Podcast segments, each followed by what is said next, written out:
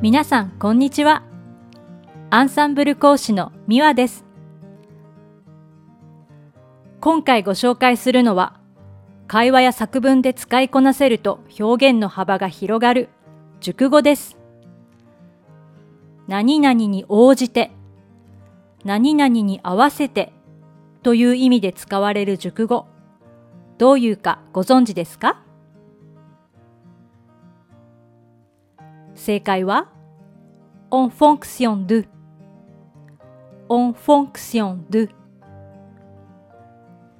前置詞 do の後ろには名詞を入れます。定冠詞を伴うことが多いです。早速、例文を作ってみましょう。ゆっくり考えたい人は一時停止してくださいね。私は天気に合わせて服装を選びます。フランス語ではどう言いますか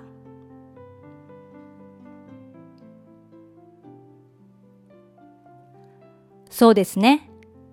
Je choisis ma tenue en fonction du temps.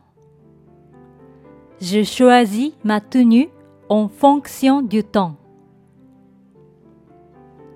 文末の2語、du temps がポイントですね。天気を表す名詞は、le temps。定冠詞がつきますので、直前の前置詞 do、定冠詞男性形のるが縮約を起こし、du となります。ではもう一つ、en fonction de 名詞を使って例文を作りましょ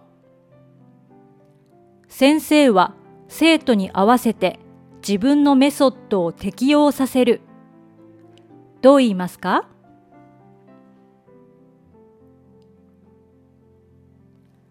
その通り。Le professeur adapte sa méthode en fonction de l'élève. Le professeur adapte sa méthode en fonction de l'élève. 正解できましたかこのように文の後ろに en fonction de 名詞をつけることで、何々に応じて、何々に合わせてという詳細な情報を加えることができるので、とても便利です。使うときは、前置詞 do と定冠詞の縮約に気をつけて、ぜひ会話や作文に積極的に取り入れ、自分のものにしてくださいね。いかがでしたか？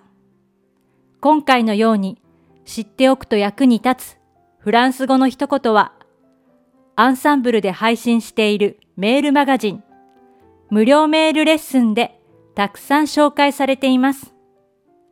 ご興味がある方はぜひ、アンサンブル・アン・フランセのホームページから無料メールレッスンにご登録くださいね。それではまた。アビアント